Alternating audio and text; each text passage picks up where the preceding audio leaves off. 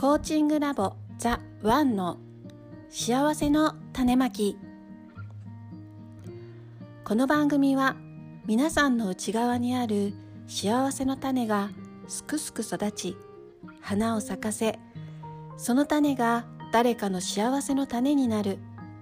そんな思いを乗せて愛のエッセンスをお届けします。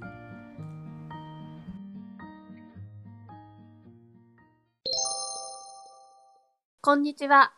今週も始まりました。ベストパートナーコーチングラボザ・ワンの幸せの種まき。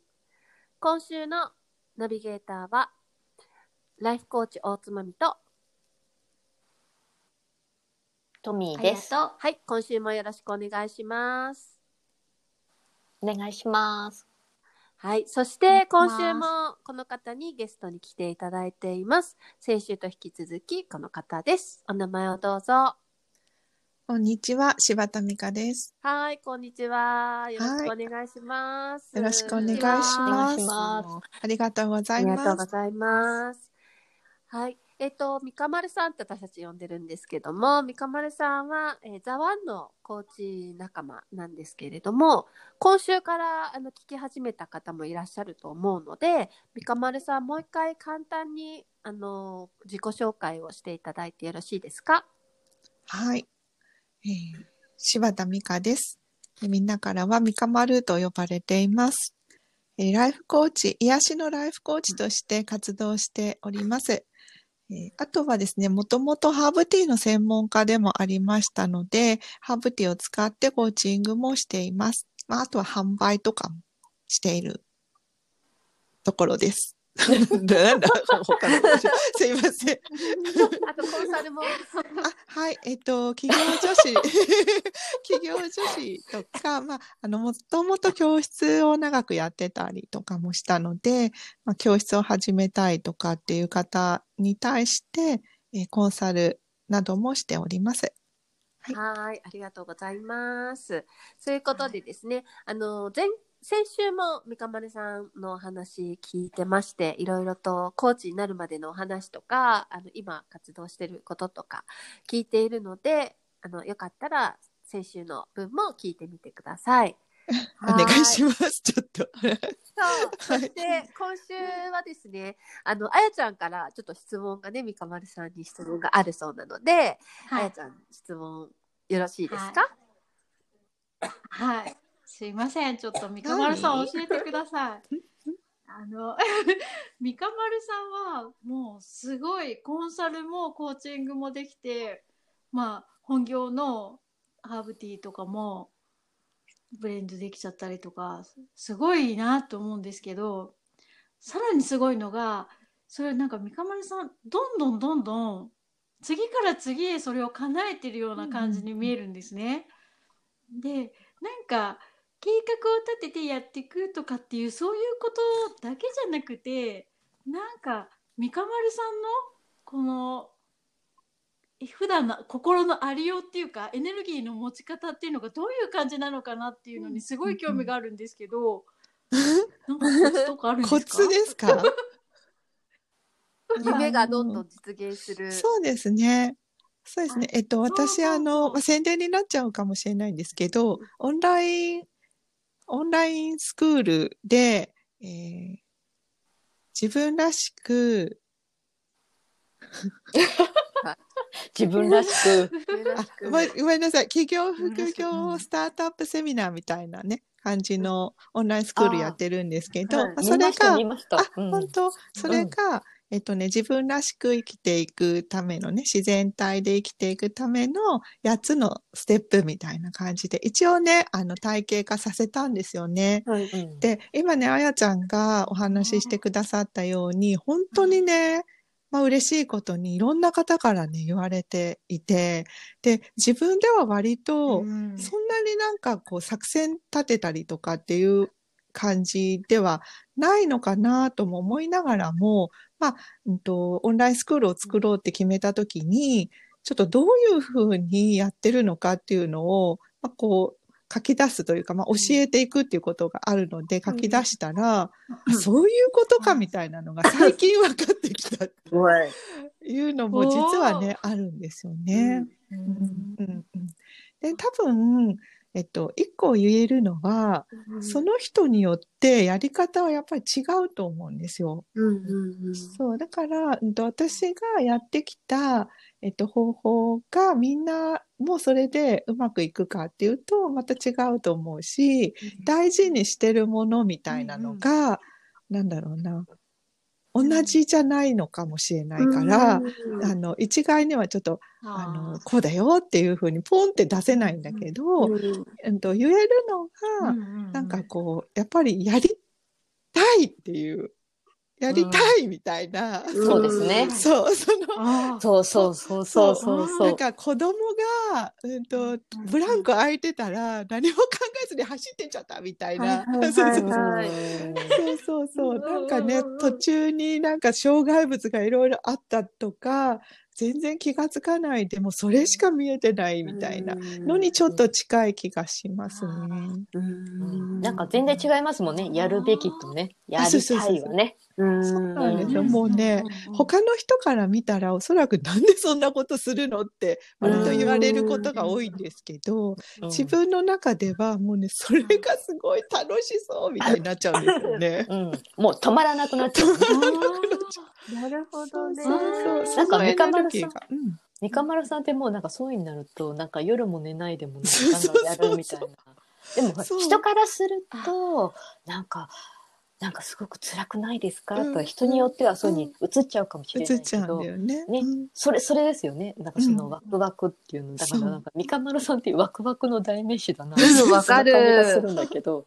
そう、本当それしかなくって、うん。なんかね、やって初めて、あ、体が辛いっていうのは 割とあるんですけど、なんでこんなに大変だったんだっけみたいのは割とあるんだけど、なんか何かをやって、その自分の思っているものをつかむみたいなところまでは、うんと、必ずやりたいんですよね。うんそう。だから、まあ、それを掴んだ後は絶対に休もうっていうのも決めてる。うん。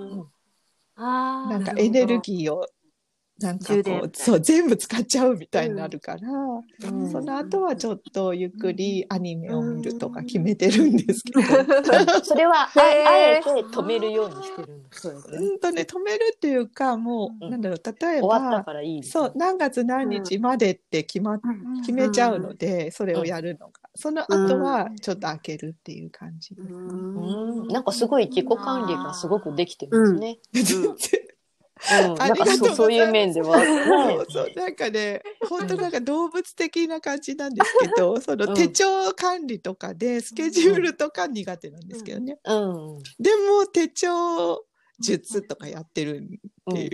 なんか前、三河村さんに聞いたけど、なんかおも、ほら、チェックするのが、好きで。うん、そうそうそうそう。ね、リスト、うんこれが終わったですうんね。うんあ終わった。それ楽しみにやってるって、なんかそういうの聞いて、ああ、なるほどねって。確かにね、あれは聞きますよね。そう、それもちゃんとピンクの色鉛筆で消すっていう。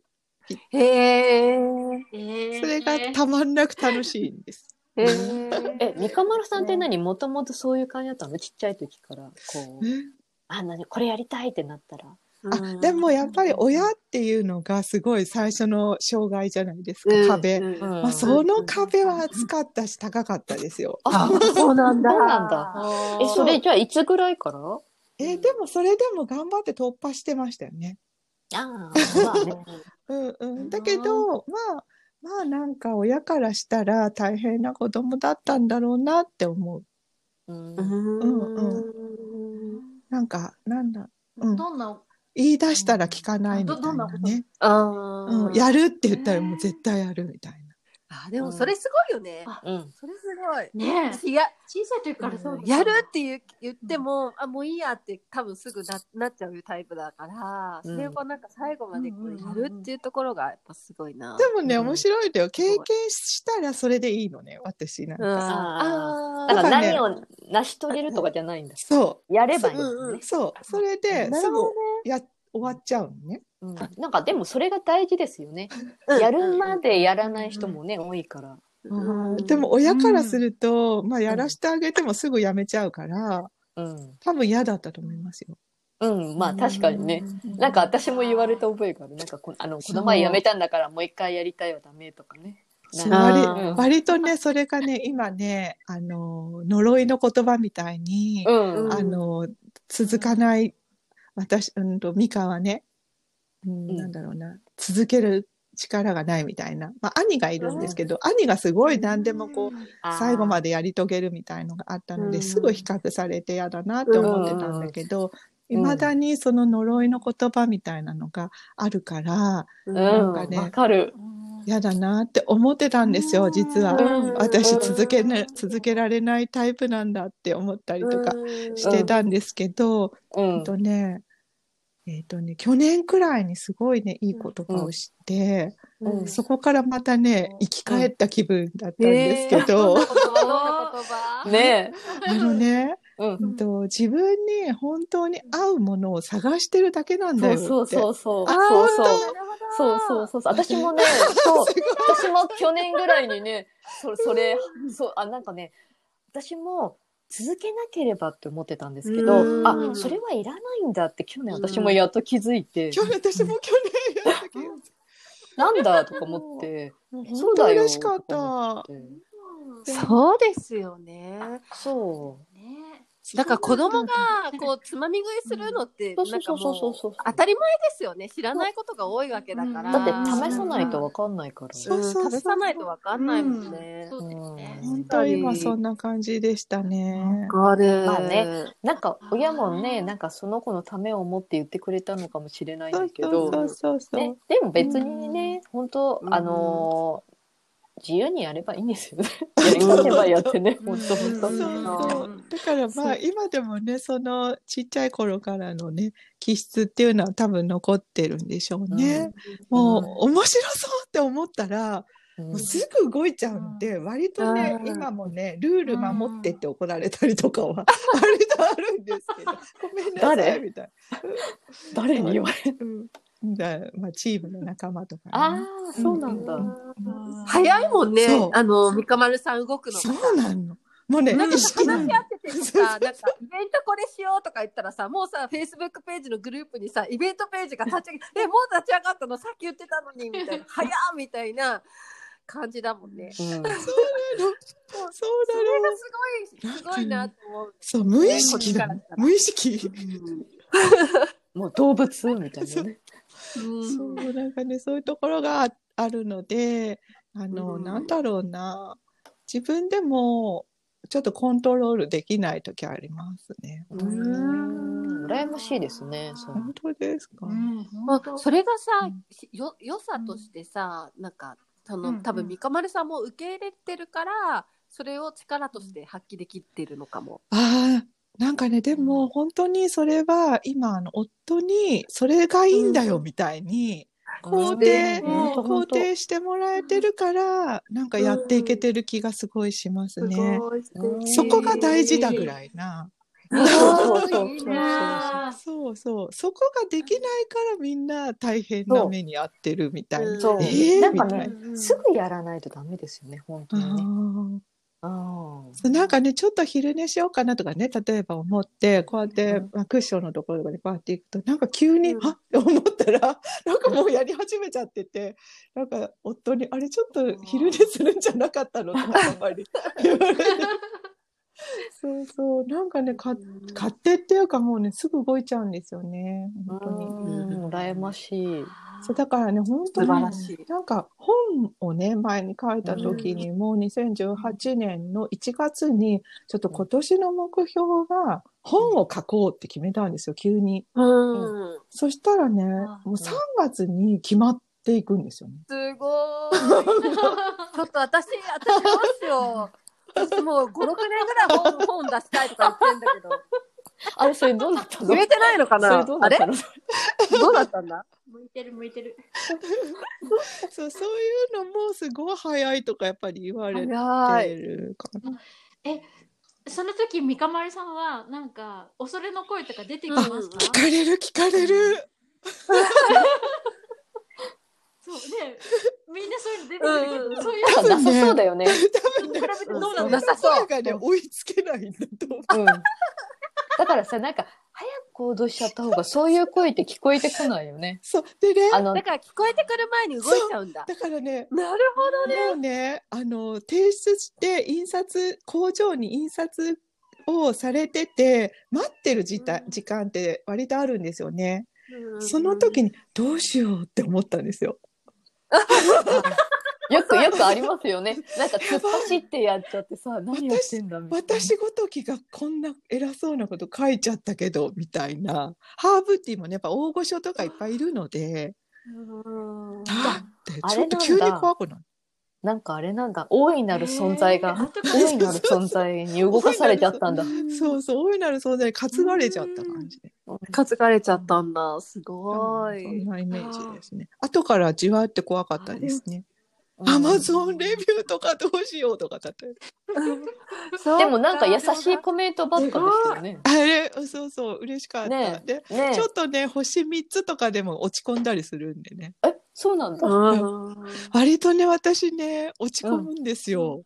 えー、知らなかった。え意外、意外、意外。落ち込む、落ち込む。ちょっとほっとしました。本当？なんかね、YouTube とかでも、うん。あの、悪いねマーク。わかる、わかる。がでもなんかバットマークでしあのょ、あれがつくってことは、あ優しい何言ってグーってことですよね。だって、大した、大した、大した作品じゃなかったら、そういうことしないですもん。もえ違うう、の、なんかもうね。どこ行ってもバットマークつける人がいるんですよ。うん。だから、なんか、見てもないのにだから違う違う。でも、勲章みたいなもんですよ。うんうんそうねんバットマーク3万ついた人もいるからね。だから大丈夫ですよ。長ってね1個ぐらい多分。うん。そうだね。羨ましいでもわかるよ。それへこむのすごい。打たれ弱かったりする。うんで、なんかこうやって、なんかがっく。りしてる弱くは。ないんじゃないですか？弱かったら進まないから。がっくりしてたら、やっぱり夫に、どうしたの？とかって言って、なんかこれがついてるって言って、悪いマークがついてるって言ったら、うん。なんだっけ、まあ励ましてもらえて、優しい。うん。そう。だけどもうね、うん。今日ももう取ったので、なんか、なんかなんだろう、だから、一応落ち込むん別にだけど、でもなんかうん。進みは止まらないからね。そうだね。だからなんだろうな。一応、まあ、本田健さんね、私もメンターとして慕ってるんですけれども、その、うんうんと、落ち込んだ感情も、うんそう味わうっていうことをね、うん言うじゃないですか。うんそう、全部の感情をね。そうそう。だから一応、そんなの気にしないとかって前はやってたと思うんだけど、それやめた方がいいい。ですね。そうそう。今は、私割と落ち込んでる、うん、落ち込んでるみたいな、うんやってますよね。うんううんん。消さない方がいいですよね、うんね。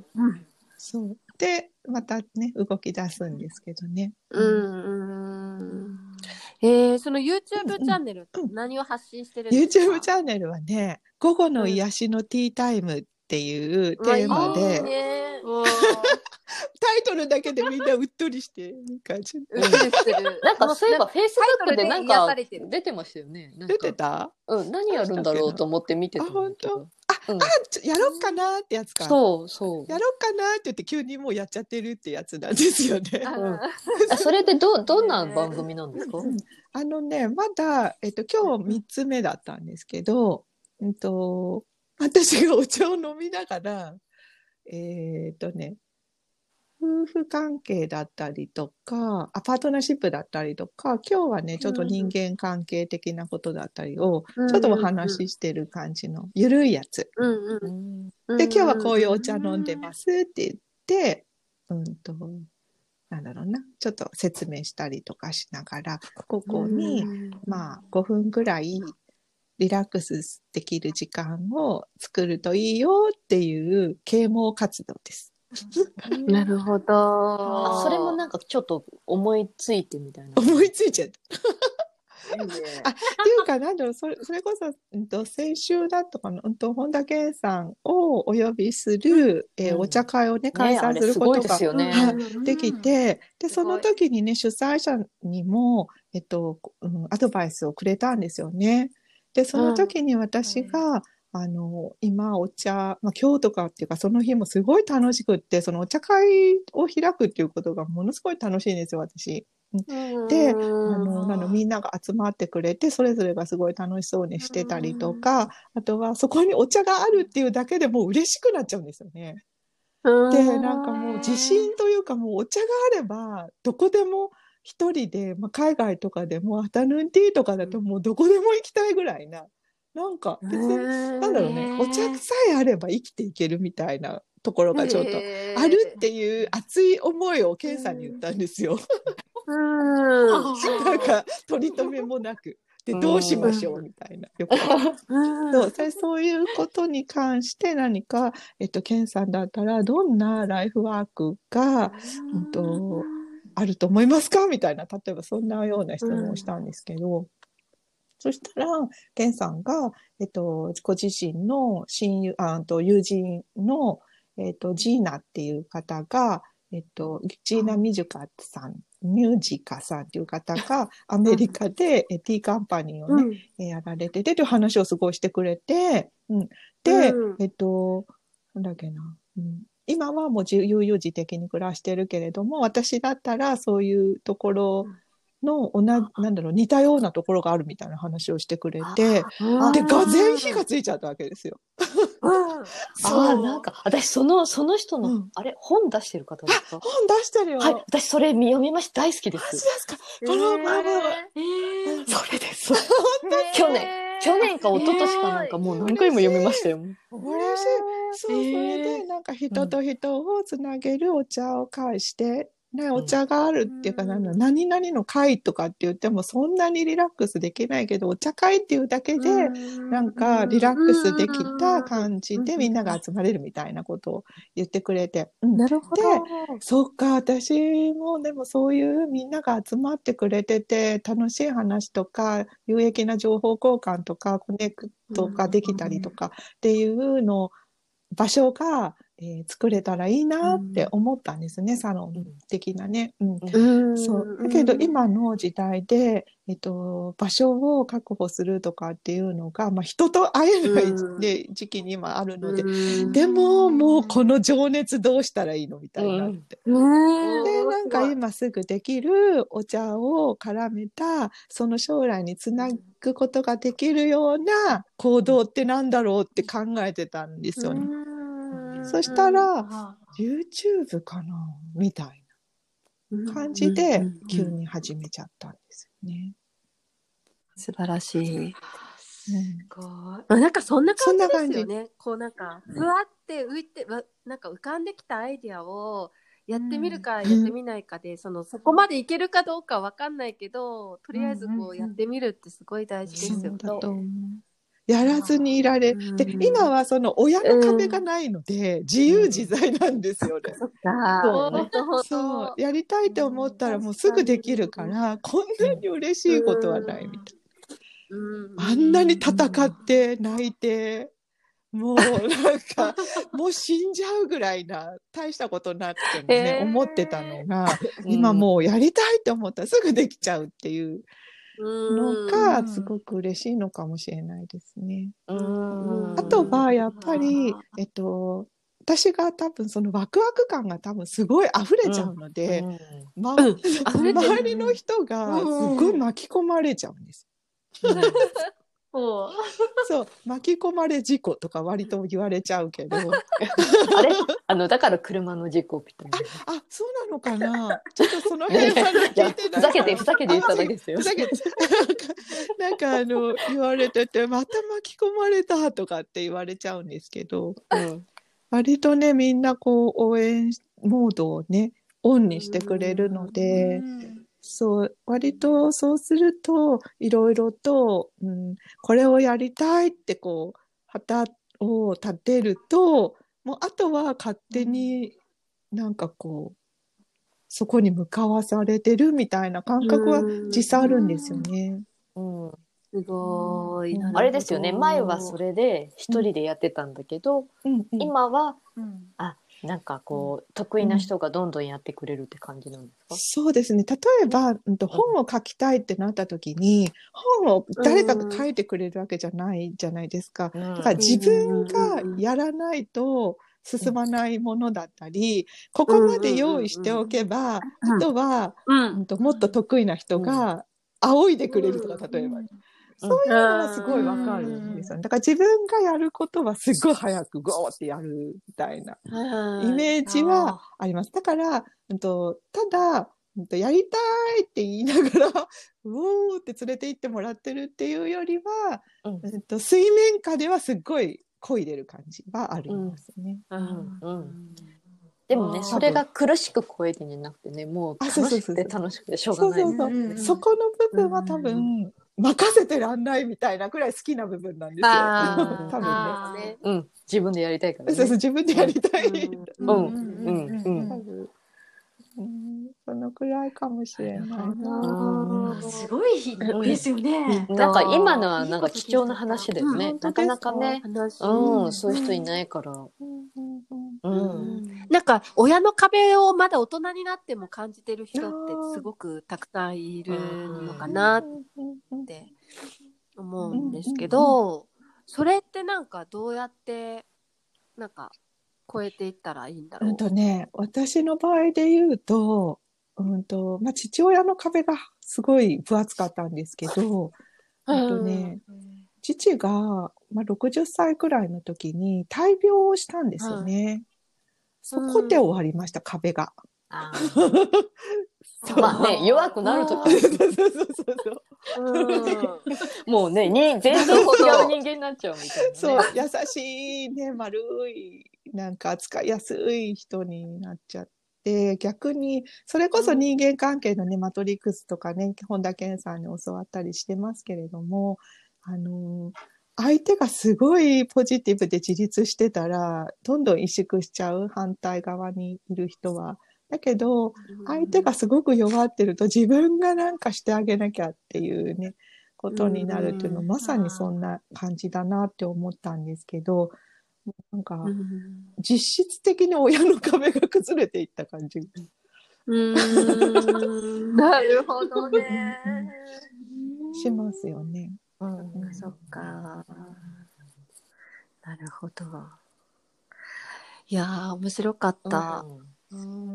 はーい。ちょっと、三日丸さんと話したいってね思った人たくさんいると思うんですけど、うんうん三日丸さんと話したい人は、あの、まずちょっと、なんだろう、三日丸さんのサイトを行ってもらいたいので、えっと、このラジオの、えっと、リンクボタンで、えー、ザワンのホームページに行ってもらって、その中に講師一覧の中に三日丸さんいるので、そこから三日丸さんのサイトに飛んでもらえればなと思います。あとは、あの、三日丸さんのお茶会は、ザワンのし、ザワンのオンラインサロンでもやってるので、ね、よかったらオンラインサロンにも入っていただいて、すね。あのうん、なんかお茶会参加してもらえたらなと思いはい。ます。毎月やってます。はい、毎月やってるので、よかったらお願はいい。お願いします。します。はい。じゃあ最後に、三日丸さんの幸せの種を聞いて終わろうかなと思うんですけど、三日丸さんにとっての幸せの種って何ですか？うーん多分ね、もう本当いろいろあると思うんですけど、今思ってるのは、え愛ですね。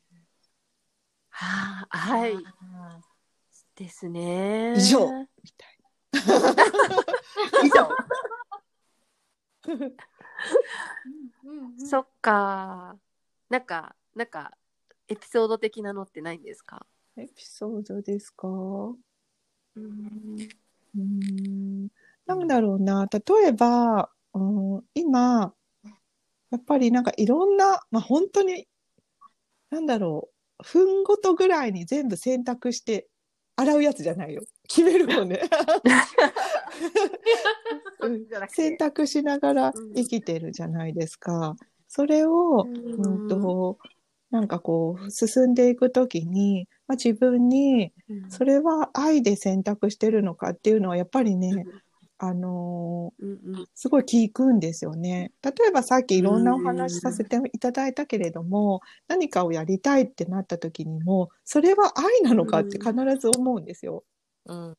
うんうんで、何うか、んうんまあやりたいっていうものがすごい多いんですけれども、何かをこう選んでいくっていう時とか、人に言葉がけをする時とかも、全部、うんとちゃんと愛からやってるのかっていうのうん。は自分に聞いてる感じはしますね。それってなんかすごくアランっぽいですね。うん。嬉しい。アランの教えが。うん。アランの教えが。だけどね、恐れではなく確かに愛なんかアランのことはあんまり知らないような団体の中で、私あの、割とお茶会をやることがやっぱり多いんですけれども、えっ、と、うんなんかこう、なんだろうな、ファシリテートっていうかお茶会なのでやってると、本当にそうなのって思うけれども、アランっぽいですねって言われるんですよね。知ってるの？本当に知ってるみたいな。ところも若干あるんですけど、でも嬉しい感じはあるんです。でもそれがやっぱり教えられたことなのかもしれないですよね。うん。大きいですよね。うんうん大きい。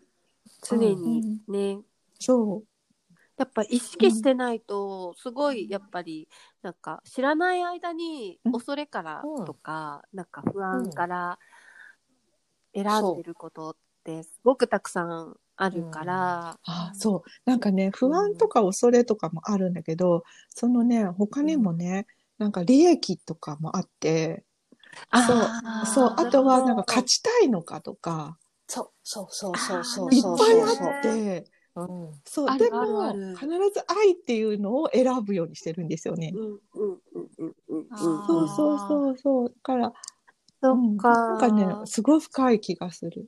うん。あと一緒ですよね。ねいつもね、あの、思わず動いちゃうっていうのもやりたいだから。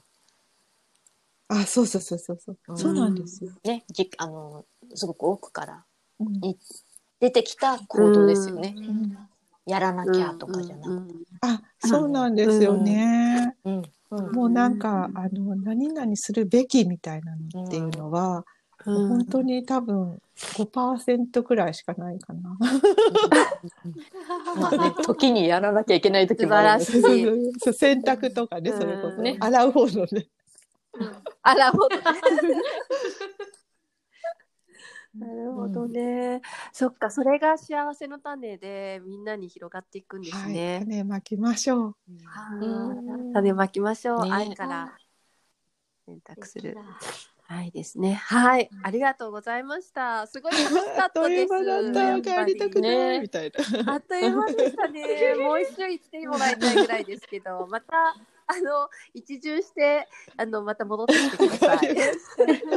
ありがとうございます。ありがとうございます。はい、ありがとうございました。はい、ありがとうございました。はい、ありがとうございます。はい、じゃあ、えっと、えー幸せの種、今日はこの辺で、えー終わりたいと思います。お相手は、ライフコーチ大津まみと、トミーでした。はい、ありがとうございました。ありがとうございました